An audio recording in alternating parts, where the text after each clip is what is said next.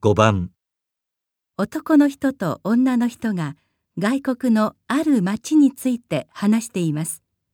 男の人がその町で最も気に入った点はどこですか？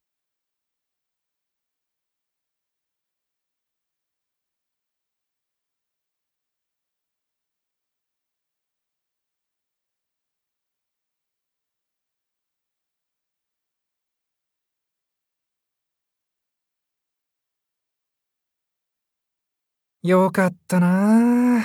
また行きたいな。大人だったなあっちの人たち。日本は子供っぽい服装や態度が主流っていうか目指しているっていう感じもあるけどあっちはみんな大人の雰囲気だったよね。服装も態度も。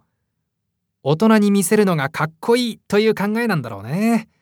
なんてったってそういうとこが最高だったな、でも歩きタバコとか、仕事の前に一服、授業の前に一服って、学校や職場の門の前でスパスパには並行したな。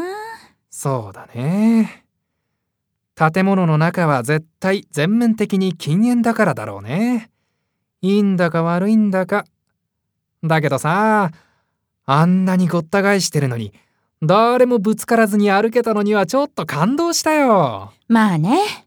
でも、日本も昔はそうだったんじゃないの？今はガンガンぶつかって、おちおち歩いてらんないけど。男の人がその町で最も気に入った点はどこですか？